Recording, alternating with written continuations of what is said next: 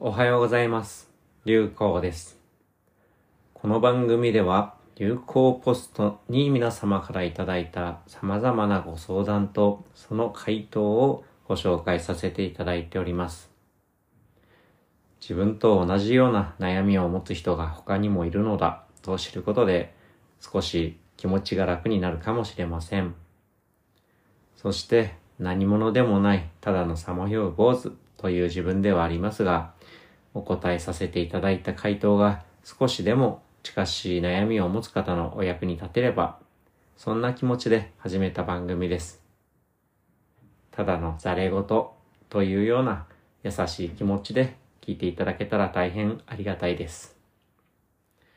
それでは今日も流行ポストにいただいたご相談とお返事の内容を皆様にお届けいたします。今日は S さんよりメタバースについてはどう思うかというご質問になります。はじめまして、S と申します。お会いしたこともないのにお返事をくださると書いてあるのを見てずうずしくメールをしております。私が流行様にたどり着いたのは YouTube のリハックという番組からです。何を探していたかというと仏教からのメタバースについての解説でした。結局検索してもそれらしきものは見つけられなかったです。私はアナログ人間でメタバースは未知の世界です。ただのゲームの世界であるなら素通りしていたのだと思いますが、いずれは意識だけがつながって肉体は必要がなくなると聞いたら気になりだしました。それは本当に人間にとっていい道なのかはわからないですが、この現実の地球上ではもう儲かることがないから別世界へ移行していく流れなら怖いなと感じます。質問は二つありまして、一つ目が、流行様から見てメタバースについてはどう思われますか？二つ目は、前世の小野様はメタバースはどこまで進むと思われてましたか？肉体が不要なくらいまでになるのでしょうか？まずは経験してみようとメタバースらしきアプリをスマホに入れてアバターを作ってみたのですが、思いのほか何でもない自分を目の当たりにしました。私の外見もなく、今まで人生で積み重ねた経験もないこの生まれたてのアバターで何もない、縛られていない喜びよりも虚しさみたいなものを感じてすぐに退出しました。メタバースの正しい知識を持ってこれから見ていきたいと思います。周りにいる身近な人たちに聞けたらいいのですが、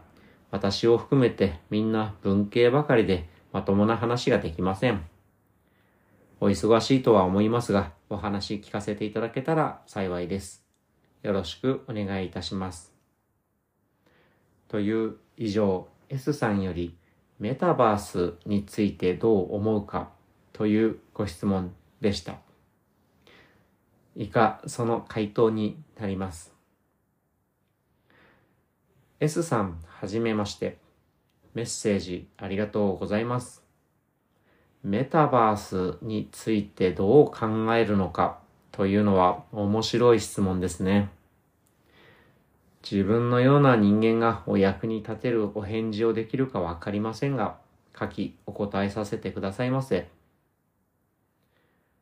最初の質問、メタバースについてはどう思うかについてです。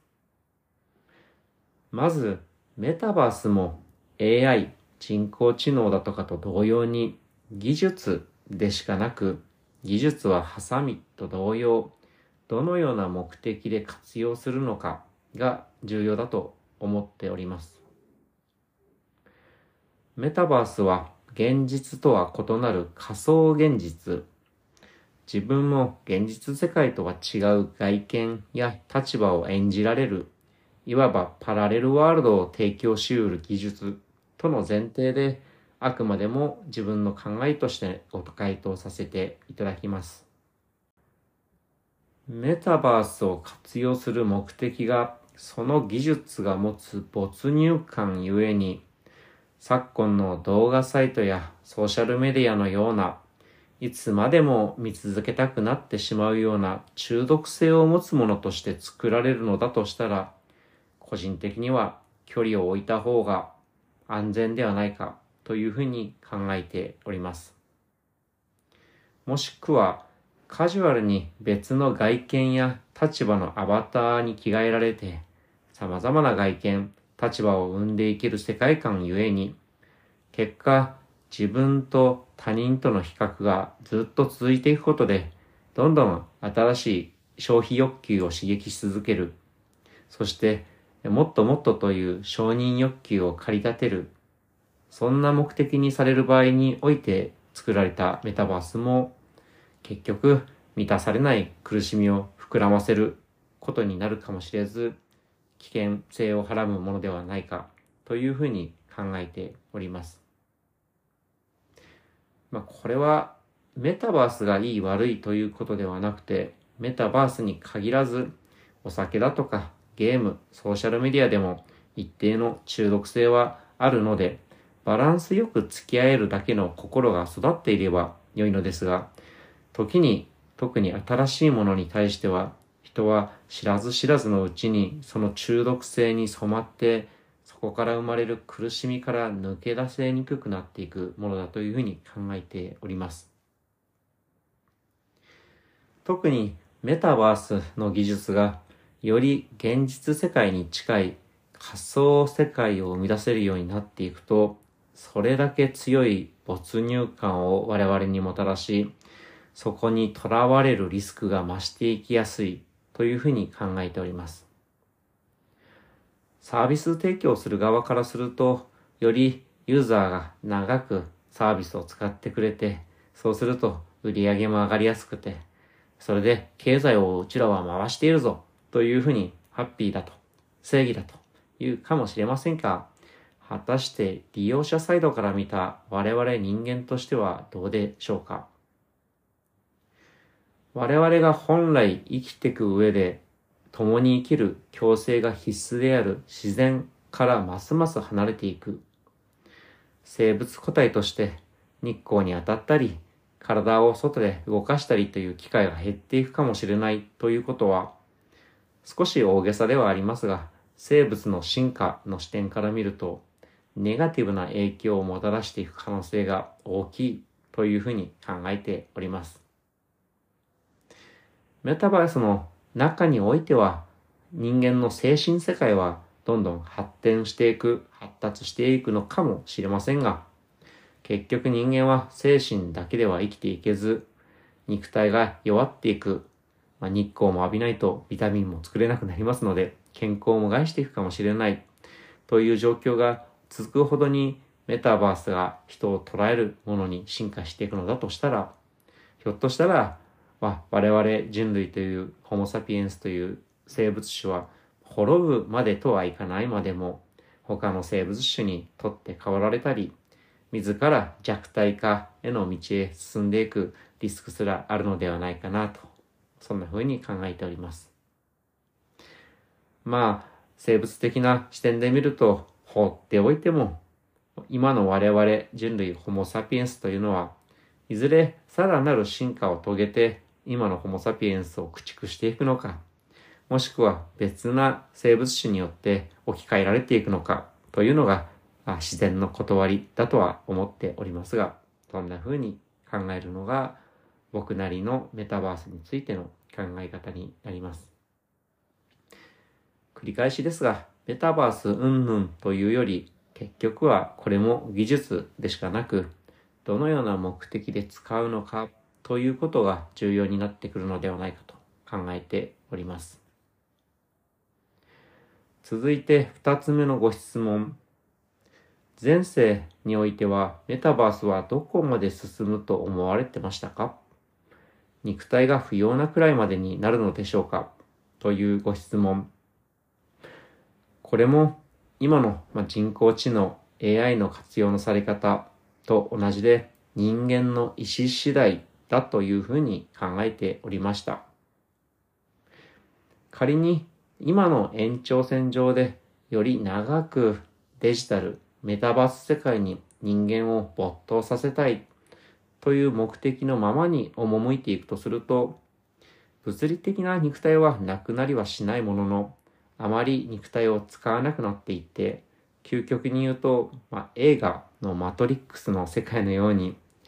もうそういったことが起きうる。人間はただただ、まあ、妄想の世界だけで生きて、そしてエネルギーを電池のように生み出すだけ、そんな風にも起きうるかもしれない。というふうには長期的にイメージはしておりました。ただ、もちろん個人的にはそんなことは起きてほしくないとも考えておりました。一方で、前世においてはビジネスの世界にいたそのビジネスの視点で見ると、メタバースとなんだか真新しいものかのように宣伝されているのは、あくまで投資家だとか消費者の樹木を集めるためのマーケティング視点での名前の付け方だと、まあ、冷ややかに見ておりました。例えば、似たようなものとして、違う自分のキャラクターの外観を作ったり、違う役割を演じたり、そして他のユーザーと交流できるオンラインゲームだとか、セカンドライフといったサービスのようなものもコンセプトとしてはメタバースの一部だと考えております。ですのでもうすでに存在しているもの、それが技術的に少しアップデートされたものとしてのメタバース、そんな捉え方をしておりました。もちろん、ま、画像の解像度が上がっていき、360度の視覚を提供できるという、まあ、VR ゴーグルと言われるようなゴーグルをつけるといったもの。そして、すでに出始めてはいますが、視覚だけではなくて触覚なども、まあ、バーチャルに提供していく。といった技術によって現実世界との差は徐々に縮まっていく。であるだろうな。そんな風には見ておりました。まあでも結局はポイントとして自分のリアルの世界とは違うキャラクターを演じられる。違う世界観を楽しむことができる。まあそれが面白さというのはポイントとしてはそんなに昔、今と変わってないんじゃないかな。そんな風に当時は考えておりました。まあゲームも中毒性を作りやすいもので、ビジネスの視点においては美味しいものだと思いますし、実際にマーケットも拡大しています。でもゲームばかり楽しんでいても、一時のまあ暇な時間を潰したり、不安を忘れたりはできるかもしれませんが、ゲームをした後、現実世界が変わっているわけでは特にありませんし、自分自身も、まあ、実社会において何かを生産しているわけではありません。確かにそこでお金を使って経済を回しているとは言えるかもしれませんけれども、